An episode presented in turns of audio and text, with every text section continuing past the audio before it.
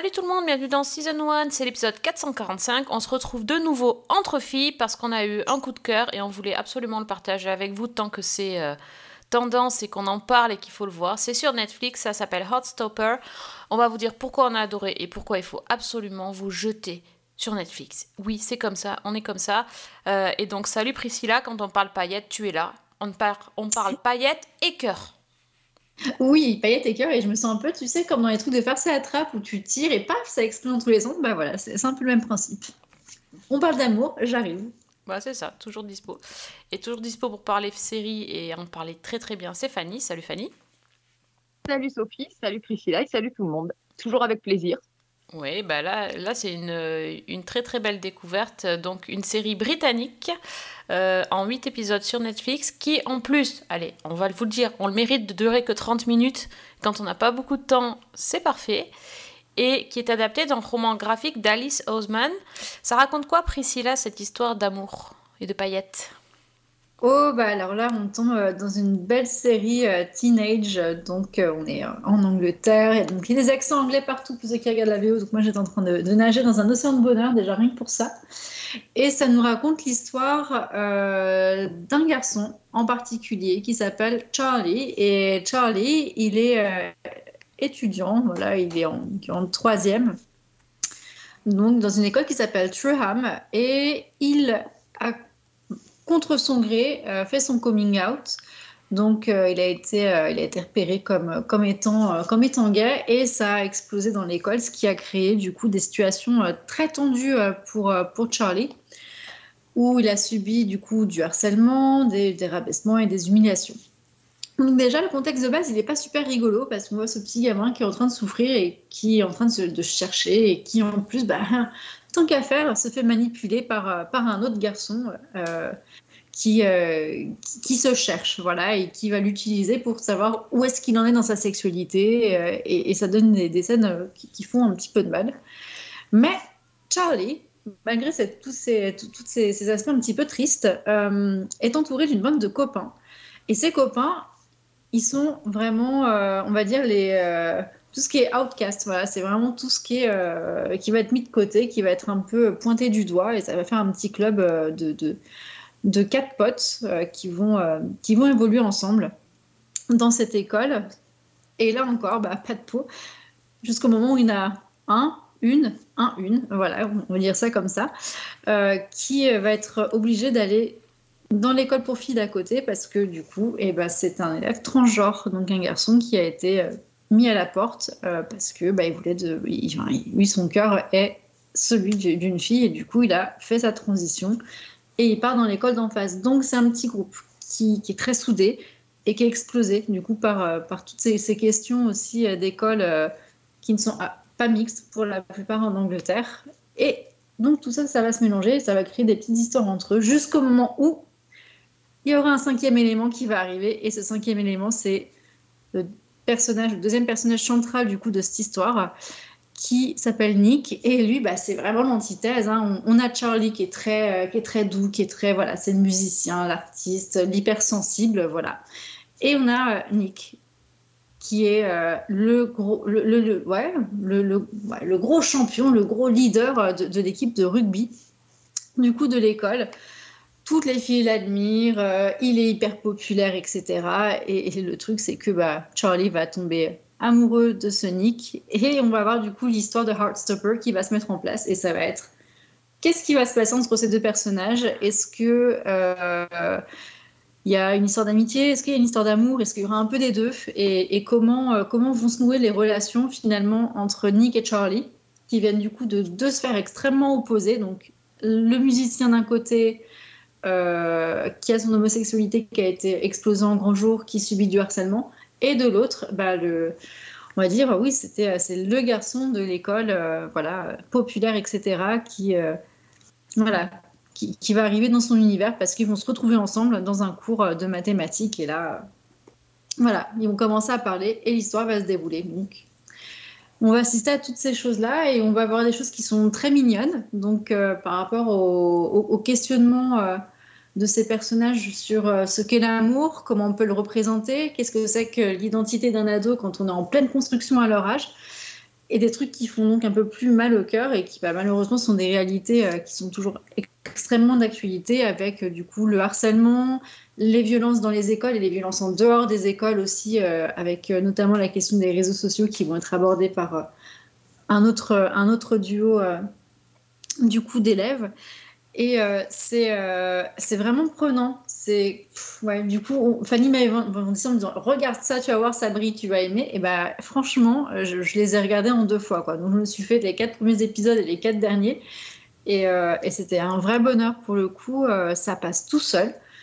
C'est tout mignon. Et tous les petits éléments graphiques aussi qu'ils ont rajoutés, donc pour garder ce côté, voilà, c'est une adaptation d'un d'un roman graphique, et ben ils les ont réintégrés dans, dans la façon du coup de, de filmer et de mettre en scène toutes ces histoires euh, d'amour et d'amitié qui vont être euh, qui vont être déroulées tout au long de ces, de ces 8 épisodes. Donc comme tu l'as dit, de 30 minutes, et ça c'est un format qui est super agréable parce que du coup, euh, voilà, même si on n'a pas le temps, on se regarde un petit épisode et ça passe tout seul, ou alors après un petit deuxième, et même si on en regarde deux, ça fait qu'une heure et c'est toujours moins long qu'un film classique. Donc en fin de journée, ça peut être un très bon choix. En tout cas, pour moi, c'est vraiment un gros pouce en l'air parce que c'est c'est très mignon, hein, vraiment, c'est frais, c'est beau.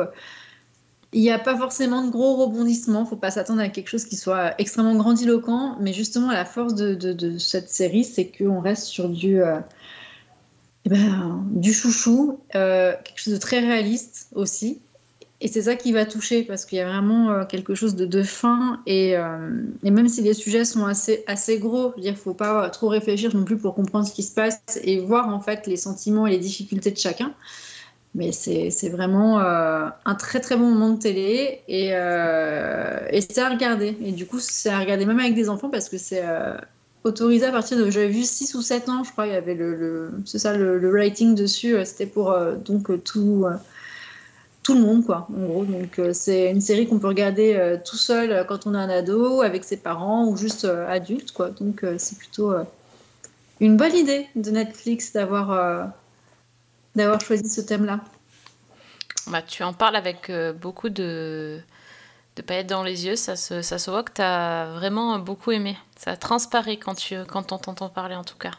Ah, Mais oui, mais tout est mignon en fait, et vraiment Ouais. l'univers, euh, de, de transférer l'univers graphique sur euh, du livre sur, euh, sur l'écran avec euh, les petites étincelles quand il y a les, les mains qui se rapprochent, les petits papillons, les petits oiseaux qui volent, c'est super chouchou quand même. Oui, c'est c'est super bien fait, en fait, cette, cette intrusion du, du, du comics dans, le- dans la série. c'est Ça se mélange très, très bien. c'est ça souligne le, le côté mignon, mais c'est pas non plus mièvre, hein, parce que pff, ça pourrait aussi tomber dans la guimauve, mais non, c'est c'est assez subtil quand même. Je trouve que c'est pas trop. Même s'il y en a beaucoup, ça reste quand même, euh, ça reste mignon et pas agaçant. Mais je trouve que c'est bien dosé en fait, c'est ça qui fait que Ouais. cette série-là, en fait, tu te sens bien dessus et euh, tu te dirais, ah, un truc avec des ados, euh, ça va être chiant ou ça va être tout évident. Alors oui, ok, c'est euh, assez évident euh, en termes de sujet parce que, voilà, comme j'ai dit, c'est très bien amené, c'est fait avec une grande simplicité.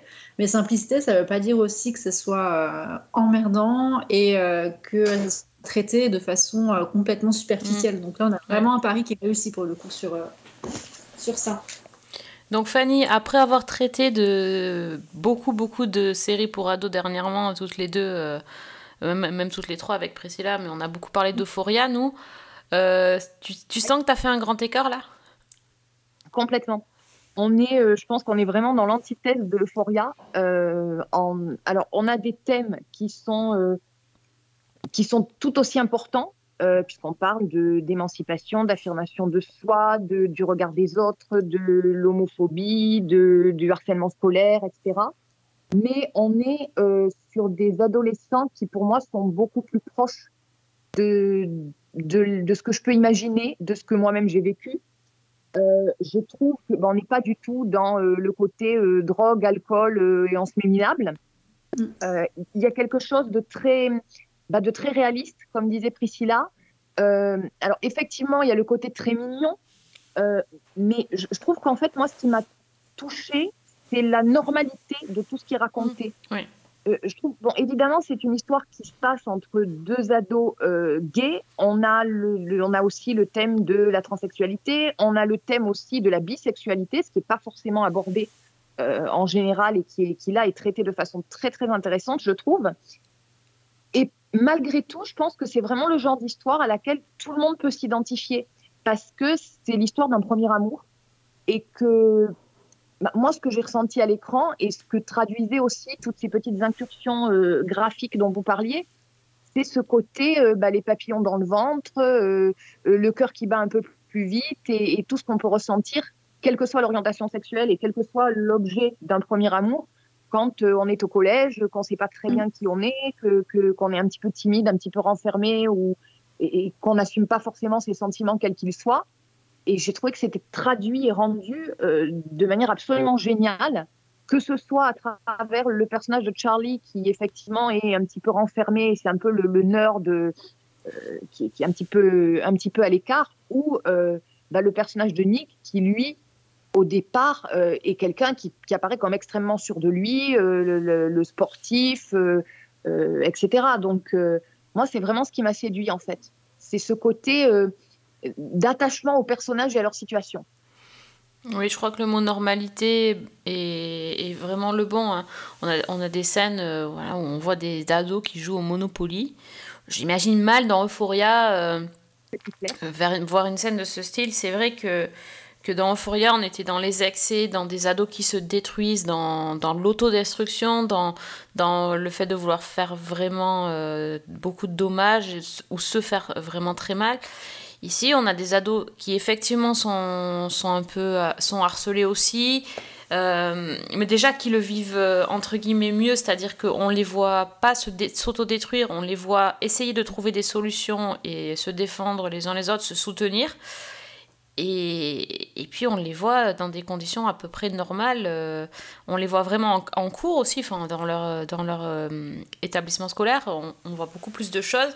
Et c'est sûr que si on est un ado maintenant et qu'on découvre, qu'on se pose des questions sur, sa, sur la sexualité, etc., euh, je préfère largement conseiller de regarder euh, Heartstopper que de regarder Euphoria, parce que c'est- pour moi c'est plus quelque chose qui, relève de la euh, de la de la banalité et pas du fantasme ou de des choses que voilà là on est et pourtant ça parle vraiment de sujets comme vous l'avez dit importants également mais de façon beaucoup plus légère et peut-être beaucoup plus touchante Et puis tu, tu parlais aussi de l'autre image aussi qui est donnée, c'est celle des adultes qui dans Oui. Euphoria sont ou absents ou complètement euh, démissionnaires et, et incapables de gérer, tandis que là on a quand même le prof qui, Oui. qui apporte quand même Oui. son soutien à Charlie et on a les parents, que ce soit euh, de, de Charlie justement ou la mère de Nick, Mhm, tout à fait Voilà, sont des figures euh, importantes et des figures qui peuvent aider, vers lesquelles ces ados-là peuvent se tourner. Une maman incarnée par Olivia Colman forcément euh. Ah oui, bah moi j'étais trop contente de voir Mais Olivia oui. Colman. Je me suis dit, ah, Broadchurch Excellent. Mais oui, c'est c'est vrai que c'est- autre chose. Alors peut-être qu'on pourrait peut la, la rapprocher plus de Sex Education en fait. euh, Ouais, enfin, c'est Sex Education, mais mais, c'est trash. Hein. mais Sex alors moi, j'ai- Education est trash. Moi, j'ai pensé à Love Victor. Ah, j'ai pas vu Love Victor. Oui, c'était effectivement. sur Je- ce, sur ce jeune Mhm. homme, euh, pareil, homosexuel, qui, qui vit euh, son homosexualité tout à fait, entre guillemets, normalement. Euh, et dans le le côté aussi très doux de la relation qui est, qui est mise en image, la façon dont c'est raconté, ça m'a fait penser vraiment à Love Victor. Un petit peu aussi à Atypical. Oui. Dans l'histoire de la sœur. Mhm, tout à fait, c'est vrai. Ah oui, la belle histoire d'amour de Easy. Avec Easy, c'est ça Casey? Ouais, Casey oui, et Easy, oui, c'est ça, c'est c'est magnifique. Oui, tout à fait. Euh, J'ai pas terminé tout à fait la série, mais on est d'accord qu'il y a, il y a des pistes qui sont lancées pour une saison 2 là. Ah oui. Bah, on espère bien. hein. Ils sont Bah, forts, ne ils sont forts. hein. Ne serait-ce que l'autre euh, relation amoureuse, Oui. celle euh, qui se dessine euh, entre duo, deux voilà. personnages secondaires, voilà. Euh, je pense qu'il y a de quoi dire en saison 2. Oui. Et puis franchement, euh, un petit truc comme ça qui est super frais et qui permet d'aborder ces questions de façon un peu plus sereine sans que ce soit trash ou sans qu'il y ait de la, de la drogue ou sans qu'il y ait euh, des vulgarités à tout bout de champ, franchement, euh, je pense que ça fait du bien parce que globalement, euh, que ce soit sur Sex Education ou du coup euh, Euphoria, c'est ça, c'était avec les questions Oui. de la drogue, hein, je crois. Oui, oui. Euh, ça fait du bien d'éliminer un peu tout, euh, tous ces excès, euh, des fois qu'on veut mettre là-dedans pour faire un peu du, du phénoménal et, euh, et c'est voilà. Donc euh, ça c'est- peut-être un des points forts de cette série, c'est que ça je l'ai dit, je, je vais le redire hein, vraiment, mais il faut que ce soit vraiment clair, clair pour la tête, euh, enfin, pour, pour les auditeurs, euh, c'est que on a, on a vraiment un produit qui est qui est doux, mais qui est pas qui est pas gnangnan quoi. Donc Vraiment, il y a une scène, il y a une scène qui m'a qui m'a marqué, qui illustre un petit peu ça et qui illustre en même temps le talent de bon tous les acteurs sont bons, hein, les, les deux principaux notamment donc euh, Charlie qui est joué par Joe Locke ouais. et euh, et Nick par euh, par Kit Connor. Euh, Il y a une scène moi qui m'a marqué parce que je trouve qu'elle résume un petit peu le, ce que je- le mélange de sentiments que j'ai pu regarder euh, devant cette série. C'est la scène où euh, bah, Nick euh, va sur internet pour faire un test euh, pour Ah oui. savoir quel est euh, votre euh, est-ce que vous êtes gay? Quel est votre Et, euh, pourcentage de, de voilà. gayitude Je sais pas si on pourrait dire Ouais. ça. quel est votre pourcentage de gaytude Mm. et le, le- la scène en elle-même serait amusante sauf que le regard du personnage qui est complètement perdu c'est déchirant quoi Mm. J'étais mal pour lui ouais, quand, quand je l'ai vu avec euh, avec ses larmes, les, enfin les larmes qui Mm. montaient, euh, je dis wow. ouais Oui, on a des acteurs qui sont hyper matures, hein, vraiment. euh, Non, mais en plus, c'est des acteurs qui sont, euh, bon, qui sont jeunes déjà et puis qui, qui n'ont rien fait avant. Enfin, le, le John Lo- Locke, là, il a. euh, John, pas John Locke, Joe Locke, il a 17 ans et voilà, il a jamais rien. Il a pas fait de série avant. euh, il- je sais pas comment font les Anglais pour trouver des, des acteurs au- aussi justes dès la première série, quoi. Enfin, c'est. Ils ont Mm. quelque chose de. de spécial, je trouve. Ah, tout à fait c'est impressionnant parce qu'on y Mm. croit direct quoi Est-ce que ça vous a donné envie de lire les, les romans graphiques?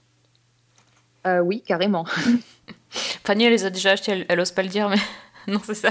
non pas encore mais Pas encore c'est Ah. prévu Oui, je pense. Ça, ça, ça a l'air, euh, ça a l'air tout mignon. J'ai, regardé un petit peu euh, sur internet les, les pages qu'on pouvait trouver. Il y a, il y a d'ailleurs un, un Tumblr qui s'appelle Heartstopper Comic et qui, euh, et qui met des, des, des cases de BD qui présentent les personnages sous forme de BD et qui propose aux gens de faire des espèces de, de fanfiction, enfin de, de pages Tumblr euh, pour représenter les personnages, etc. C'est, c'est, assez sympa à, à lire. Et, euh, et d'ailleurs, par rapport à, la- à l'autrice de ce, de ce roman graphique, donc Alice Oseman, elle a écrit d'autres, euh, d'autres histoires. Et ce roman-là, elle l'a écrit à 22 ans. Et je suis assez bluffée, quoi. ah ouais c'est clair Je je suis bluffée de voir que bon, elle sortait à peine de, de l'adolescence et elle est capable d'avoir euh, d'avoir ce regard-là, d'avoir ce- cette tendresse-là. On, on a, on a plus l'impression que c'est. Enfin, c'est- elle a, elle a vraiment bien analysé la chose, bien, bien digéré le- la chose et retranscrit ça. C'est. Enfin, c'est à 22 ans, quoi. Waouh! hmm. Impressionnant. Donc notre coup de cœur, hein, voilà. Et la, la musique aussi est très, est très belle. Oui. J'ai j'ai trouvé elle est, elle est assez mélodieuse, euh, assez, assez calme. Il y a, il y a quelques bon, il y a quelques morceaux de pop euh, britannique, mais euh, en général c'est plutôt euh, plutôt joli. Donc c'est non, il y a- c'est un- c'est un joli bonbon, un bonbon acidulé. Voilà. ouais, Voilà. parfaite Happy New Year, true boy. Well, if it isn't Charlie Spring, Happy New Year. You're over there, next to Nicholas Nelson. Hi. Hi. Nick Nelson. He is the star player on the rugby team. We are a trio of borderline outcasts. He's different. Hey. Donc, on a donc gros gros gros coup de cœur. Est-ce que dans le bloc-notes on va repartir sur des coups de cœur ou pas? Alors Fanny, coup de cœur ou pas coup de cœur? Euh, bah écoute, je vais commencer par un. C'est pas vraiment un coup de cœur. Euh, c'est, on va dire, un... ça dépend des épisodes. Puisque moi, j'ai vu une série euh, anthologique Mhm. sur Apple TV qui s'appelle Roar, donc Roar en bon français, comme le rugissement. Et c'est, bah c'est, très déstabilisant, en fait. Euh, donc déjà, c'est une série qui a été créée par euh, notamment euh, Carla Mensch et Liz Flahive qui avaient fait Glow sur Netflix. Et c'est en fait donc une, une espèce d'anthologie féministe en huit épisodes qui prend différentes histoires pour, bah, pour raconter les, les histoires personnelles de, de différents personnages féminins. Alors déjà, niveau casting, ça envoie quand même du très lourd parce qu'on a euh, Nicole Kidman, qui est également productrice exécutive, on a Cynthia Erivo, il y a Issa Rae, euh, il y a Merit Weaver, Alison Brie, Betty Gilpin, euh, entre autres. Et donc, en fait, chaque épisode va raconter une histoire particulière et, comment dire, on, on change à chaque fois de ton, de, de genre et évidemment de sujet. Donc, on va passer de, de l'horreur à la science-fiction, au drama, à la comédie mais toujours avec un point de départ ou un rebondissement qui va partir dans, dans quelque chose de complètement surréaliste, parce qu'en fait, en fait, chaque épisode est intitulé La femme qui, et c'est complété par une prémisse complètement surréaliste. Donc on a, par exemple, euh, ben, la femme qui disparaissait, euh, la femme qui enquête sur son propre meurtre, euh, la femme qui mangeait des photographies. Et donc, euh, ben, à chaque fois, en fait, on part d'une histoire qui pourrait être banale, mais qui à un moment donné va basculer euh, dans quelque chose de, surnaturel, avec l'idée que bah, ça va donner une métaphore du sujet que veut aborder la série. Et donc, en fait, je dirais que, je que c'était euh, certains épisodes oui, certains épisodes non, parce que bah, ça va beaucoup dépendre de la métaphore en question. Certaines sont très bien amenées, d'autres euh, le sont un petit peu moins parce qu'elles sont beaucoup plus grossières et qu'on comprend tout de suite où ils veulent en venir. Hmm. Mais globalement, c'est quand même intéressant et c'est quand même, euh, bah, ça soulève pas mal de questions. Donc, euh, bah, par exemple, dans le premier épisode, c'est Issa Rae qui joue une romancière dont le, le livre est en, en train d'être adapté par un studio hollywoodien. Donc, elle a écrit un bouquin sur son expérience de femme noire et elle se retrouve devant des scénaristes et des responsables d'une chaîne qui sont tous des hommes blancs, cis, hétéros. Et, et bah, petit à petit, elle se sent dépossédée de son histoire et elle disparaît. C'est-à-dire que euh, bah, les gens ne la voient plus. Ah oui, Euh, les, les Réellement, voilà, comme si elle- réellement, comme si elle n'était pas là, euh, voilà. Euh, dans le deuxième épisode, c'est Nicole Kidman qui, bah, qui en fait aide sa mère à déménager parce que sa mère est atteinte d'Alzheimer. Et en faisant les cartons, bah, elle commence à manger des photographies de son enfance. Et petit à petit, à chaque fois qu'elle mange une photo, elle revit le souvenir qui avait été pris sur la pellicule. Euh, dans le troisième épisode, qui est peut-être l'un des plus littéraux, c'est euh, Betty Gilpin, qui est la femme sur une étagère. C'est-à-dire qu'elle est littéralement exposée sur une étagère comme un trophée par son mari. Euh, Oh là là, ben voilà, ouais. qui, qui la montre à tout le monde. Et donc, c'est une situation qu'elle va accepter jusqu'à un certain point. Euh, alors, il y a un autre épisode où il y a une mère qui vient de reprendre le travail, qui est dévorée littéralement par la culpabilité parce qu'elle vient de reprendre son travail après avoir accouché. Et donc, elle commence à avoir des traces de morsures un peu partout sur le corps. Et il y a un épisode absolument génial qui est sûrement le plus improbable. C'est Merit Weaver qui tombe amoureuse d'un canard. Et le Quoi canard s'avère être un connard. Mm. Et alors, très franchement, sur le papier, je me suis dit, mais qu'est-ce que c'est que ce délire? Et en fait, Merit Weaver est tellement géniale qu'elle vous vend le truc, euh, limite ça passe. Mais comment ça passe en anglais? Parce que canard et connard, mais ok, mais alors. euh, Duck. Duck, fuck. Duck et fuck, ok. Mm. Très bien. Je, je pense que c'est ça, en fait. Ok. Euh, Il y a un épisode aussi qui, moi, m'a beaucoup amusé où c'est euh, une actrice qui s'appelle Mira Sial qui, en fait, elle est piégée, elle se sent piégée dans un mariage plan-plan, donc elle décide de ramener son mari au supermarché où elle l'a acheté pour se faire rembourser.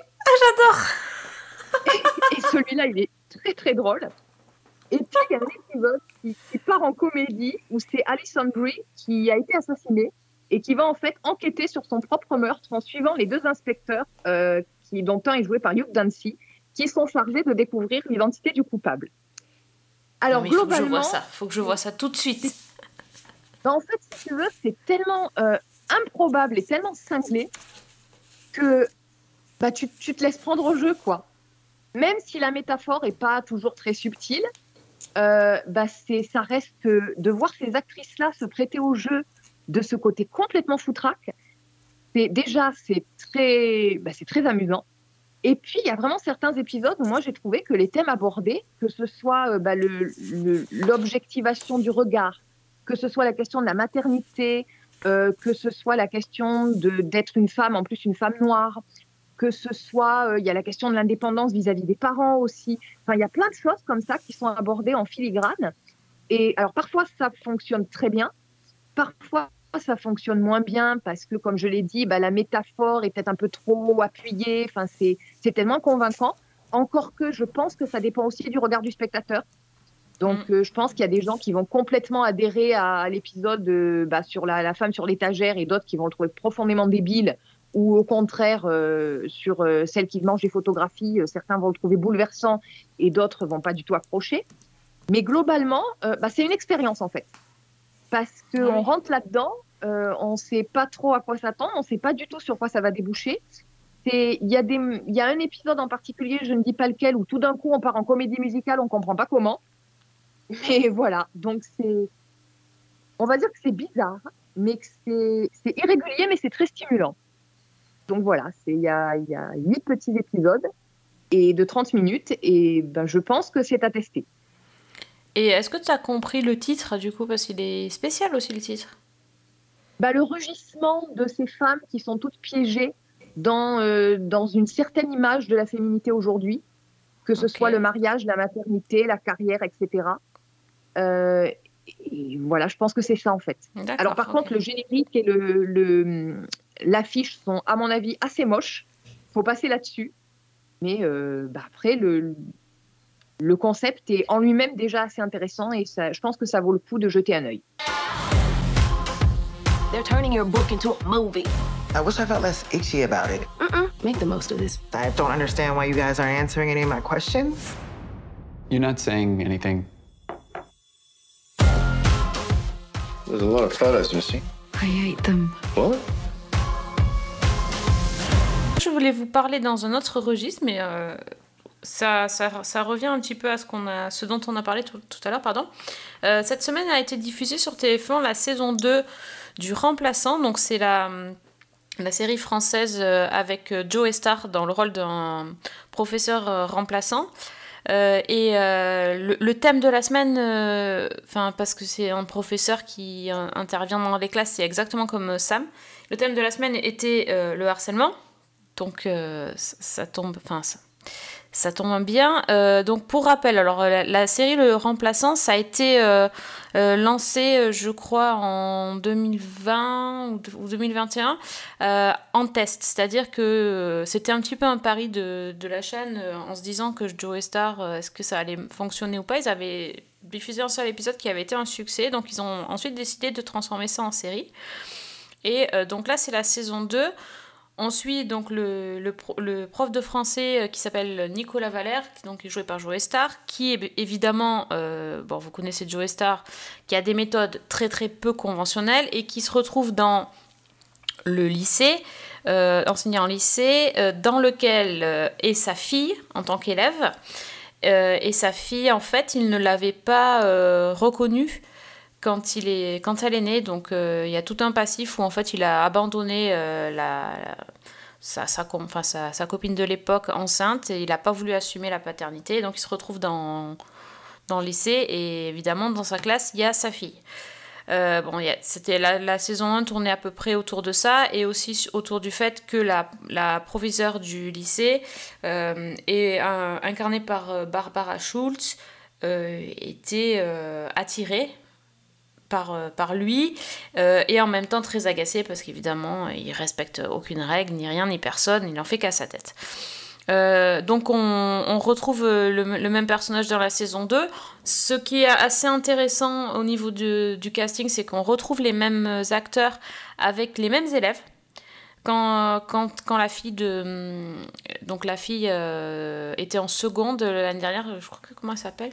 Judith était en seconde, euh, donc on la suit en fait dans sa classe de première. C'est les mêmes, c'est les mêmes acteurs, c'est les mêmes élèves à peu près. Ils ont un petit peu changé, mais c'est quasiment les mêmes. Et ils sont très très bons les jeunes, euh, les jeunes qui, qui jouent euh, les, les ados. Donc la- l'actrice qui joue Judith, elle s'appelle Lorkenza Azizou. Vraiment excellente, elle a un charisme de fou. Et, euh, et donc là, dans le- dans l'épisode, ça parlait d'une élève de la classe euh, qui est plutôt, euh, plutôt l'élève, entre guillemets, intello, qui se fait piéger par un par quelqu'un sur son téléphone. Elle croit qu'elle qu'elle discute avec un, un mec sur Tinder. et puis elle finit par lui envoyer des photos d'elle dénudée. Et évidemment, les photos fuitent. Et elle se retrouve, ces photos se retrouvent diffusées euh, d'abord sur, euh, sur un groupe de la classe.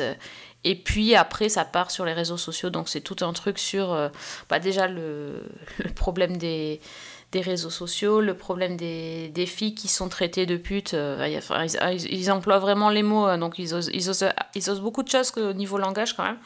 Donc voilà, la fille, la, fille, la pute ou pas pute, euh, comment les filles réagissent par rapport à une fille qui se fait piéger, pas toujours euh, du côté du soutien, plutôt en disant elle l'a bien cherché aussi, comment les garçons réagissent, comment les profs réagissent, les parents, enfin il y a tout un, tout un truc, c'est assez... pour le coup, c'était quand même intéressant. Euh, et le, sujet est tellement euh, complexe et il y a tellement de choses à dire qu'en fait, ils ont fait deux épisodes. Donc euh, la soirée, il y avait les, deux épisodes avec dénouement à la fin du deuxième. Malheureusement, dénouement très rapide parce que la, gamine qui, est victime de ce, euh, de ce harcèlement, puis après de, de- des moqueries de tout le monde et de. Enfin, c'est même plus ça, c'est du. Comment s'appelle Du slut shaming, euh, va, va aussi avoir des problèmes, etc. Donc. euh, la résolution était un peu forte parce que pendant ce temps-là, le, prof de français, donc le Joe Star, il, fait cours de français, on ne sait pas ce qu'il fait. Hein, ben, mais en enseignant Cyrano de Bergerac, il arrive à, leur faire, faire comprendre la tolérance et le machin. Enfin, c'est très tiré par les cheveux, mais n'empêche qu'il est très très bon dans, dans son rôle.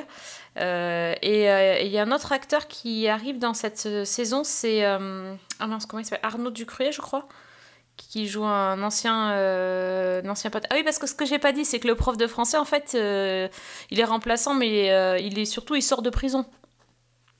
Voilà, j'ai oublié de dire. Oui, voilà, c'est très très improbable. Donc il retrouve un ancien euh, camarade de, de, de jeu, mais euh, négatif. Voilà. Et ce qui est top aussi dans cette série, c'est qu'il y a Sébastien Chassagne, que je l'adore. Euh, qui a Stéphane Guillon, qui est très très bon. en- Alors lui, c'est le, il joue le, hum, comment ça s'appelle, le, le prof, euh, le connard quoi. Il n'y a pas d'autre mot. La raclure. Comment? C'est typiquement du Stéphane Guillaume. Oui, voilà, il est, il est affreux, il est méchant, il, est, il crache son venin, il est, voilà, c'est, Stéphane Guillon, quoi. Il est, il est très très bon, alors que Sébastien Chassagne, il fait du Sébastien Sa- Chassagne, il est trop marrant aussi. Enfin bref, c'est sympa. Franchement, c'est sympa. Euh, j'avoue que la première fois que j'ai regardé, je me suis dit, euh, ça va être euh, deux minutes et ciao. Bon, en fait, les, les acteurs, ils, ils ont l'air tellement de s'éclater, c'est que c'est fun. C'est vraiment fun, euh, même malgré les sujets abordés qui sont assez. euh, qui peuvent être graves, etc. C'est bien fait, c'est chouette, voilà. C'est pas du tout crédible, mais c'est pas grave, on, leur demande pas ça. Donc, euh, c'est cool. Et euh, donc voilà, c'est le remplaçant, c'est sur TF1, vous devez l'avoir encore en replay pendant un petit moment. Je sais pas s'il y aura d'autres épisodes par contre. Mais chaque fois que ça passe, c'est sympa. Voilà, donc Priscilla, je te, je, te, je te conseille, tu vas passer un bon moment quand même. Bah oui, bah écoute, vraiment bien vendu. Non, mais ça a l'air super bien vendu, mais c'est vrai que moi, pour le coup, c'était le fait d'avoir euh, d'avoir Joey Star en, en- tête d'affiche. Ça m'avait un peu, tu vois, je me suis dit, bon, on va avoir un truc un peu, euh, un peu gras, quoi. Et puis, Non, c'est pas gras, mais ça, bah, Non. Mais il rentre dans l'art, quoi. Enfin, si tu veux, il.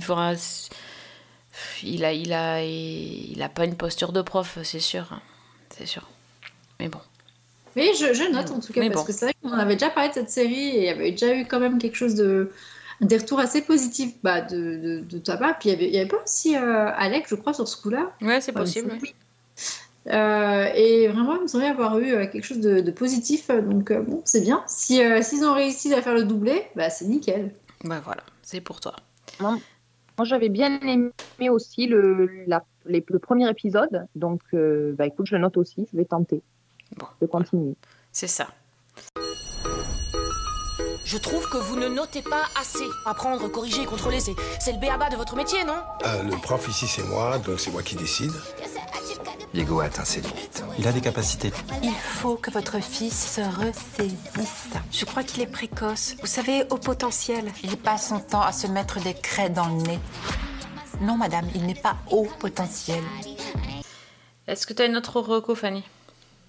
Oui, oui, j'ai une autre reco euh, d'une série dont on avait parlé lors de la première saison, qui date maintenant un petit peu, puisque je crois qu'elle était sortie en 2019, si je ne me trompe pas. Enfin, en tout cas, ça fait, ça fait un petit moment qu'on attendait la saison 2. Euh, c'est une série britannique qui est disponible sur OCS en, en plus 24. Euh, et ça s'appelle Gentleman Jack. Et c'est une série que j'ai adoré la saison 1. Et la saison 2 bah, part un petit peu sur, euh, bah, sur les mêmes rails, c'est-à-dire que c'est du très très haut niveau. C'est tout ce que j'aime. On dirait que la série était faite pour moi. Euh, donc, on va résumer un petit peu. C'est, déjà, c'est une histoire vraie qui est adaptée à l'écran. C'est l'histoire de Anne Lister, qui est jouée par Suran Jones, qui est absolument mais géniale dans ce rôle-là. Euh, donc, on est au 19e siècle en Angleterre. Et Anne Lister, c'est, une femme euh, bah, qui est assez particulière, qui a un style assez particulier. Elle est remarquablement indépendante. Euh, elle gère d'une main de fer le domaine familial de Shipden Hall, où elle vit avec son vieux père, sa tante et, sa sœur.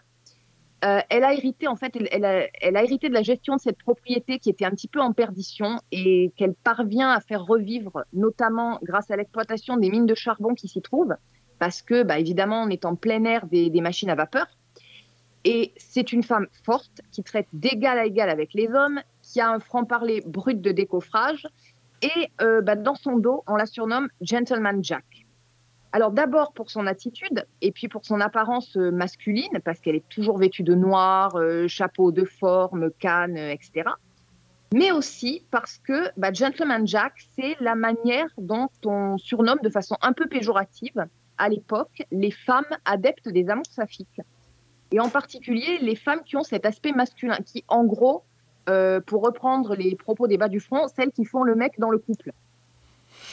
Et, et, donc, effectivement, Anne Lister, euh, ben, elle est lesbienne, elle, elle l'assume. Enfin, elle l'assume. Elle le, elle le cache parce que c'est très mal vu à l'époque, mais ça ne l'empêche pas d'avoir énormément de relations parce que c'est une séductrice. C'est une amoureuse qui a eu de multiples aventures, euh, notamment une liaison qui s'est mal terminée avec euh, une certaine Mariana, et, ça va avoir son importance dans la saison 2. Euh, et donc, lorsqu'elle est revenue à Shipden Hall, Anne est tombée sous le charme d'une voisine, Miss Falker, qui est une riche héritière, donc ça ne gâche rien, mais surtout qui est une, une jeune femme blonde, teint diaphane, enfin absolument adorable et charmante. Et elle va se rapprocher d'elle, et entre eux va se nouer alors d'abord une amitié, puis une relation romantique, platonique, euh, et puis pas platonique. Euh, mais il se trouve que ben, cette Miss Walker euh, est sous l'emprise de sa famille, qu'elle assume pas très bien son attirance pour, pour Anne Lister, qu'elle est très fragile psychologiquement. Et euh, bah, c'est un petit peu tout ce qui va courir tout le long de la saison 1. Et la saison 1 se terminait avec ce qui ressemblait vraiment à un happy ending et qui, moi, m'avait fait, mais mon petit cœur avait explosé en mille morceaux tellement c'était feel good, où on avait les deux femmes euh, qui scellaient leur union de façon symbolique en échangeant des anneaux et, des vœux, en fait. Donc un peu comme un mariage pour tous avant l'heure, dans euh, la cathédrale de Halifax. Et donc en saison 2, on reprend euh, où on en était resté, c'est-à-dire qu'on retrouve Anne Walker et Anne Lister qui sont sur le point de s'installer ensemble à Shipden Hall.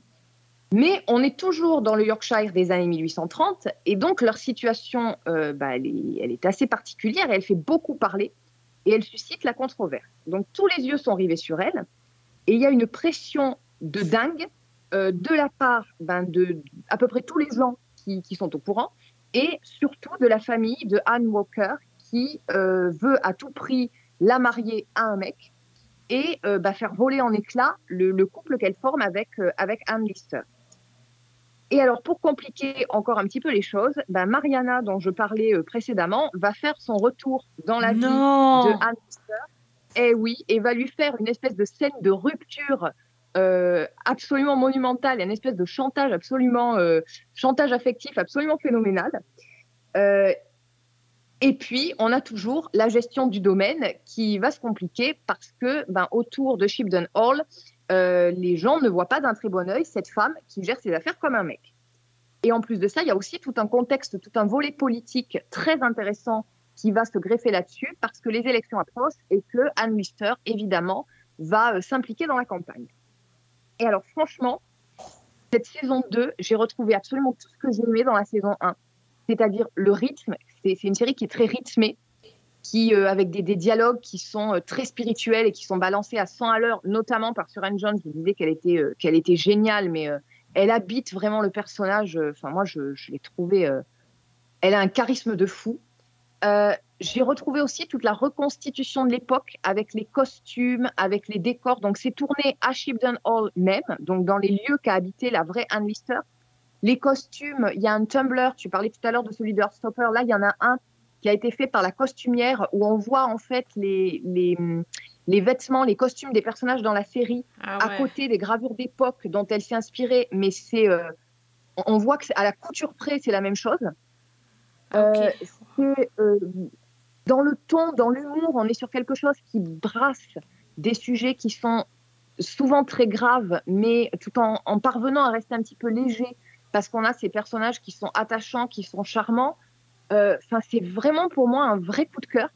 Ça avait été un coup de cœur en saison 1, à tel point que moi, j'avais vraiment découvert ce personnage de Anne Lister en regardant la saison 1 et je me suis, mais je suis tombée complètement amoureuse de cette femme euh, hors norme, charismatique, euh, qui, qui, mais qui est complètement atypique pour l'époque et qui assume complètement ce qu'elle est. Et donc, je me suis vraiment plongée dans des biographies. J'ai acheté les. Alors, il faut savoir qu'en fait, toute la série est tirée de, ses journaux intimes, parce qu'elle a tenu des, carnets tout au long de sa vie où elle racontait son quotidien, ses affaires, euh, ses liaisons aussi, et, tous ses sentiments.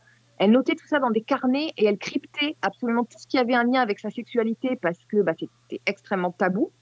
Et, euh, et ces carnets ont été retrouvés, je crois, dans les années 30 par ses héritiers qui ont failli les détruire tellement, euh, bah, tellement c'était sulfureux et ça passait pas. Ils ont été sauvés in extremis par, je crois, son arrière-petit-fils ou quelque chose comme ça.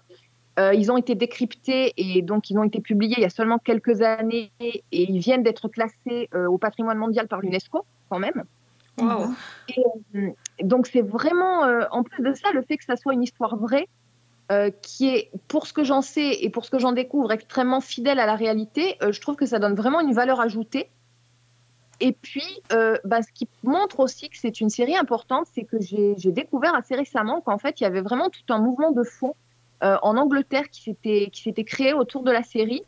Euh, et il y a beaucoup de femmes qui ont, qui, qui se, sur les réseaux sociaux notamment, qui communiquent dans ce qu'elles appellent le fandom. Alors fan, euh, F-A-2-N-E, dom, donc comme Anne Lister, où elle Ah oui. raconte en fait comment le, la figure de ce personnage-là, dans tout ce qu'elle représente de d'indépendance, de d'autonomie, de, de force, euh, etc. Tout ce que ça représentait pour elle. Et il y a d'ailleurs un documentaire qui va passer ces jours-ci sur la BBC qui, qui s'appelle Ce que Anne Lister représente pour moi, où il y a des témoignages de, bah, de femmes qui expliquent un petit peu euh, comment Anne Lister a, bah, les a aidés à s'affirmer, leur a permis de prendre conscience de certaines choses, voire dans certains cas leur a littéralement sauvé la vie.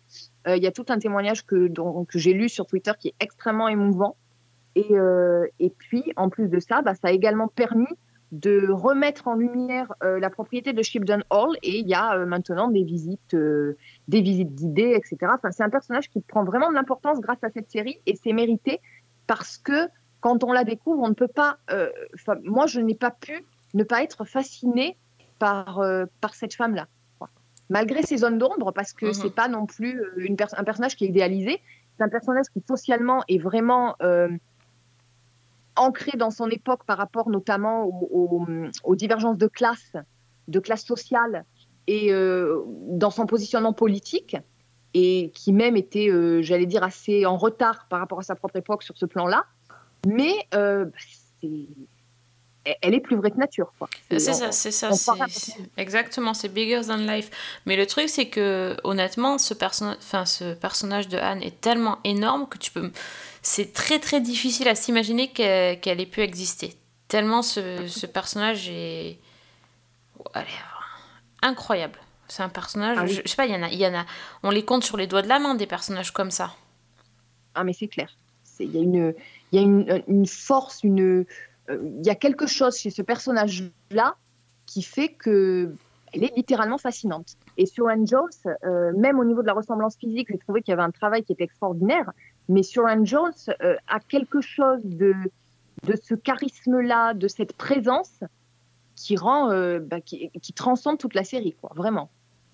Donc voilà, ça s'appelle Gentleman Jack et je ne je peux pas faire autrement que recommander la saison 1 et la saison 2 dans la foulée parce que c'est c'est énorme. Voilà. Voilà, c'est énorme, exactement.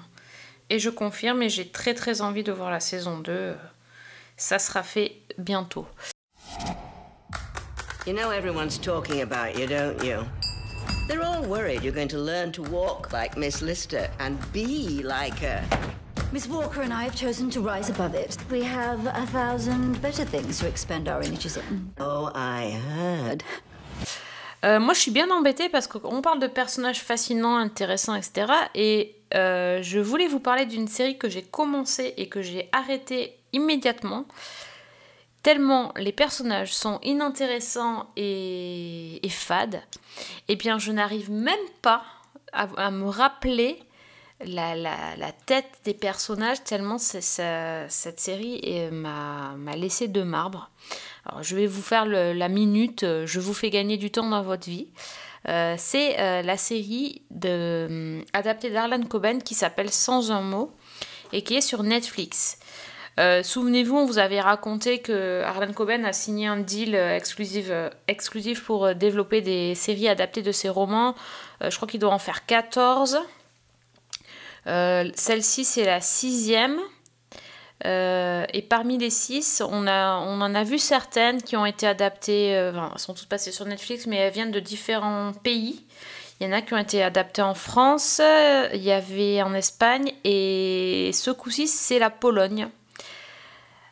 Alors, déjà que les séries d'Arlan Coben sont pas toujours très très réussies au niveau des adaptations, J'avoue que là, le fait de nous rajouter une série en polonais qui se passe donc à Varsovie, euh, dans une ambiance ultra glauque euh, et avec euh, des acteurs inconnus, c'est déjà compliqué de rester.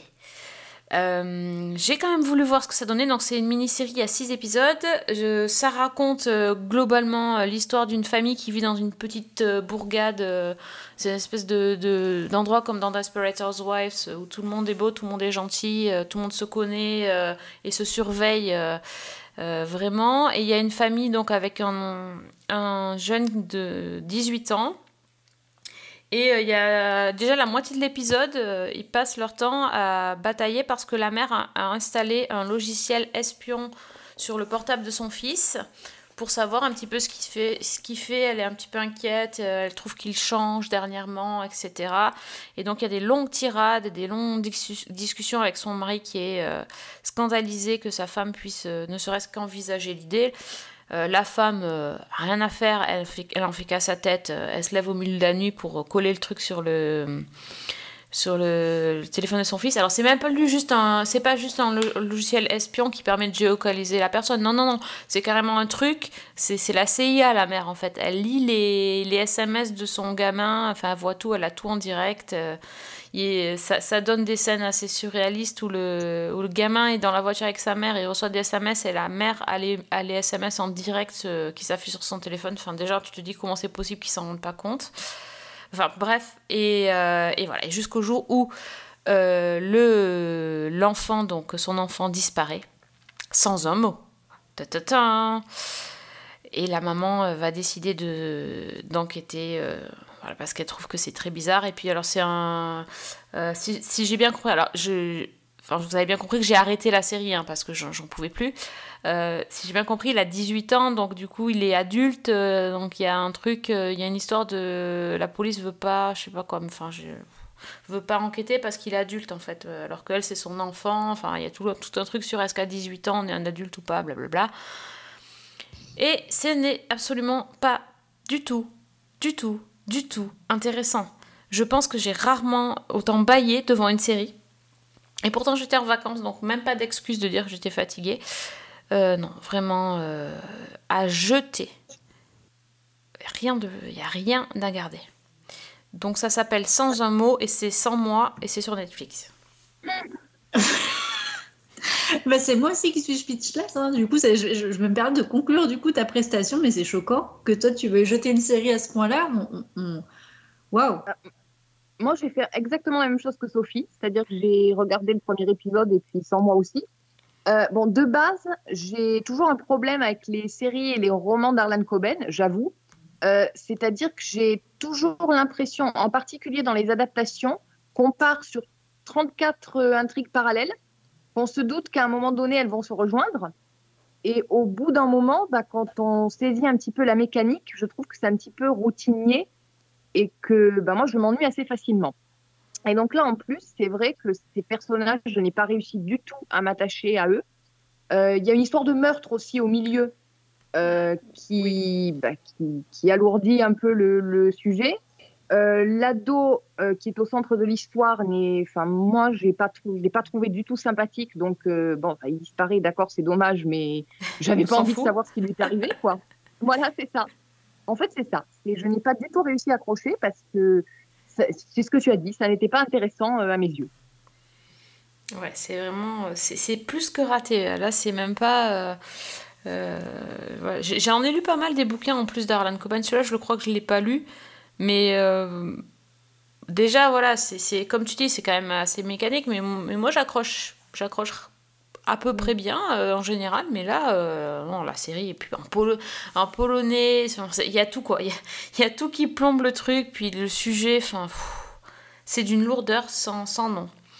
Donc on a, on a gagné un peu de temps, on peut passer à une autre série parce que Fanny, je crois que tu avais une dernière série à nous, à nous recommander. Je pense qu'on va plutôt partir sur Taroko. Oui, je, alors je ne l'ai pas terminé, mais pour le moment, ce que j'ai vu est quand même assez sympa. C'est une série qui en plus est sur arte.tv. Donc gratuit. euh, gratuit, euh, dispo. Euh, et c'est une série israélienne qui s'appelle Amishim. Donc ça veut dire 50 en hébreu. Il y a 8 épisodes de 25 minutes. Et ben, en fait, c'est assez particulier, mais c'est une petite comédie qui est très sympa. Et je vais rester un peu dans le, le thème féministe, en fait, parce que c'est l'histoire de Alona, qui a 49 ans, un quart. C'est très important dans l'histoire. Euh, elle a trois enfants euh, adolescents qui sont assez difficiles à gérer et qu'elle élève toute seule. Elle a un chien euh, qui est malade et à qui elle essaie de donner ses médicaments. Elle a un père qui est atteint d'un début d'Alzheimer et surtout, ben, elle a les premiers troubles liés à la ménopause et une vie sexuelle désertique comme le Negev, puisque ben, nada, rien, depuis que- qu'elle a perdu son mari huit ans plus tôt. Donc ça fait huit ans qu'elle n'a rien fait. Et ben, en fait, elle a deux projets. S'envoyer en l'air à nouveau avant ses 50 ans. Donc euh, voilà. Et puis comme elle est scénariste de série télé, elle essaie de vendre son nouveau projet à un producteur. Sauf que son projet, ben, en fait, c'est une série sur les femmes de 50 ans. Et les femmes de 50 ans, ça n'intéresse absolument pas la télévision. Et donc, on suit cette femme qui est vraiment une héroïne du quotidien dans le sens où elle assume tout toute seule, euh, son père, ses enfants, son job, euh, sa vie sentimentale ou son absence de vie sentimentale et sexuelle. Le spectre de la barrière symbolique des 50 ans, euh, avec aussi tout ce que ça peut représenter sur le plan des, petits problèmes physiques. Et en fait, c'est bourré d'humour. Alors, c'est un humour qui est souvent, c'est souvent un humour noir, mais qui, pour moi, fait vraiment mouche. Euh, alors, il y a des situations assez malaisantes. On va dire, par exemple, le premier épisode, elle a un rencard Tinder avec un mec bombasse qui est beaucoup plus jeune qu'elle. Et puis, bah, évidemment, ça va se finir par est-ce que tu veux monter prendre un verre? On a tous compris ce que ça voulait dire. Et ça va pas se passer très, très bien pour une raison que je vous laisse découvrir et qui est assez trash. Euh, en plus, on est en Israël il y a une autodérision euh, permanente et parfois assez touchy avec des vannes euh, bah, sur la Shoah notamment. Ah et oui. qui sont ah ouais, ça y va franco, mais c'est très très drôle. Là aussi, pour vous donner un exemple, bah, quand elle s'inscrit sur Tinder, il y a un ami qui lui explique le fonctionnement. Donc il lui dit tu swipes euh, à gauche, tu vires, à droite, tu gardes. Elle fait ouais, bah, c'est comme Auschwitz en fait. voilà, voilà. Waouh, C'est hyper noir, mais c'est balancé de, tel- de, de façon tellement énorme que forcément, bah, moi j'ai éclaté de rire. Et puis en même temps, il y a des choses beaucoup plus légères et quotidiennes. Euh, bah, par exemple, il y a son père qui veut absolument la caser avec son neurologue, alors qu'elle, elle n'est pas du tout attirée par lui. Euh, elle doit insister 20 fois pour que ses enfants sortent la poubelle et bah, finalement, elle finit par le faire elle-même. Il y a les réunions parents-prof euh, bah, qui tournent forcément en autre boudin. Et donc voilà, c'est une petite comédie qui, qui est entre humour noir et choses un petit peu plus légères, qui donne ce portrait de femme euh, de façon brute de décoffrage et avec une, une ironie, une autodérision qui est vraiment prenante. Et ça passe très très vite. Euh, le- L'actrice euh, qui joue Alona, elle s'appelle Ilan Benyakov. Et je trouve qu'elle a un charme. euh, Enfin, elle, est, elle est vraiment, vraiment super, cette femme. Et donc voilà, ça s'appelle Amishim. Et c'est la petite Coco. Donc j'ai pas fini la série, mais ça, ça se déguste. Et c'est. Enfin, moi, je trouve ça vraiment sympa.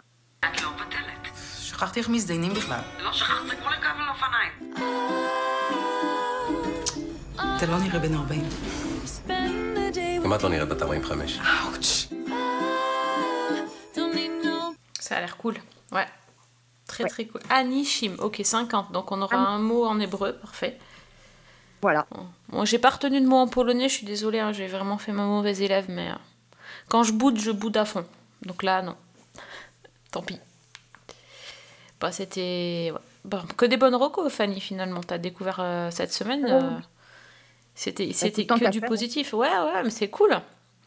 Ça, ça m'arrange pas pour ma liste, hein, par contre, parce que. Mais bon, ça, c'est c'est une autre histoire. C'est. euh, Voilà, bref. Ok, et ben les filles, je crois qu'on a beaucoup recommandé des choses sympas. Bon, euh, vous, vous l'aurez compris, euh, Heartstopper, c'est euh, à 2000%. Il faut absolument que vous regardiez ça. Vous allez vous sentir bien et ça va faire du bien en ce moment. C'est sur Netflix. 8 épisodes, vous allez voir. Voilà, du peps, des paillettes, tout y est. Euh, sinon, on, vous a donc recommandé euh, le je- Roar, Ah, ça y est, je retiens le nom, sur Apple TV. Euh, le remplaçant sur TF1, Gentleman Jack, double roco euh, sur OCS. Euh, sans un mot, on l'oublie. Et Anishim sur arte.tv. Voilà notre petite récolte de la semaine. On espère que ça vous donnera des idées et que vous, ça, ça vous plaira aussi. Si vous voulez donc euh, nous donner vos, vos réactions, vos, votre ressenti par rapport aux, aux séries de la soirée, ben, n'hésitez pas. C'est sur Twitter. Priscilla. La vraie prise. Ok. Fanny. Fanny L. Allegra. Parfait. Et la- l'émission, c'est Season 1 avec un 1. Donc, on attend de discuter série avec vous. Euh, et si vous avez un petit peu de temps, n'hésitez pas à nous mettre un petit euh, commentaire et un petit like sur notre page Facebook ou à télécharger les émissions que vous auriez ratées. Si, si, c'est possible. Vous avez pu en rater. Eh bien, elles sont toutes sur SoundCloud, iTunes et sur les chroniques de Cliffhanger Co. Donc n'hésitez pas à euh, partager vos bons plans séries avec nous, avec les autres, avec tout le monde, pour qu'on puisse continuer à parler séries pendant plusieurs épisodes encore d'ici la fin de l'année. Euh, merci les filles d'avoir été euh, présentes avec vos super euh, recopaillettes. Merci à toi. Un C'était avec plaisir. Voilà. On espère être aussi enthousiaste euh, la semaine prochaine sur euh, le- la prochaine émission. Euh, non, on vous dira rien du tout parce que c'est comme Oui. ça. On vous dira rien, mais par contre, je pense que dé- déjà dans deux semaines, on va commencer un peu à se, un peu à se chauffer. Enfin, moi, perso, je vais être super chaude. C'est qu'on va, on va arriver, on va être enfin le 27 mai, et le 27 mai, c'est la sortie de Kenobi. Enfin, enfin, elle arrive sur Disney+. Donc, pour les fans de Star Wars, ça va être notre grand moment de la fin du mois, là. D'accord, euh, bah écoutez, euh, donc vous, vous saurez tous que Priscilla est chaude le 27 mai. hein, vous en faites ce que vous voulez de l'information. C'est comme ça, c'est pas moi qui l'ai dit. Très très bien. Ne surtout pas louper du coup, voilà. Canicule. euh, La du- canicule commence. Voilà, attention, c'est pas, pas la semaine prochaine, c'est le 27 mai apparemment euh, au niveau des séries. On sait pas. Eh ben, dis donc, ça fait longtemps que tu t'es pas chauffé comme ça avec une série, hein. attention. Hein. Ouais, écoute, Ouais, Kenobi a intérêt à être à la hauteur. Hein. Ah bah, Ewan McGregor, on dit jamais non. Enfin, faut quand même être, Ouais, hein. J'avoue quand même, c'est vrai que ouais, c'est pas mal. Ok, bon, ben en attendant d'être euh, à ce jour de fatidique, donc du 27 mai, que vous aurez tous noté, euh, on vous souhaite à tous une très très bonne semaine et surtout... Et surtout, bonne série I don't